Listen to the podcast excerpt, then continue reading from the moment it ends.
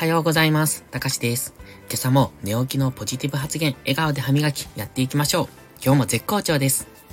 この今日も絶好調ですっていうのが寝起きのポジティブ発言です。朝起きた時に、うんとね、万歳、万歳かな。手をグーにして万歳して、その状態でポジティブな発言をする。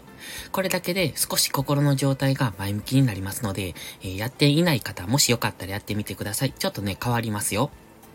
で、それを毎日続けていると、その心が前向きに持っていきやすくなると思ってます。僕も結構やってます。これは毎朝、朝起きたらいつもやってるんで、まあ、うーん、実際どうなのかなっていうと、よくわかりません。でも、少なくとも心の状態はいい方向に行っているなっていう気がしますので、やらないよりはやった方がいいかもというところでおすすめです。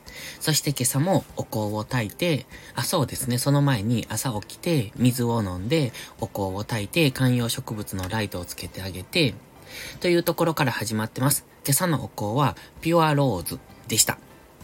で、えっと、今、瞑想が終わったところです。瞑想、あの、心を落ち着かせる方の瞑想ですね。まあ、そんな大した時間はやっていないんですが、昨日から、えっと、始めてみたので、今日も続けてみました。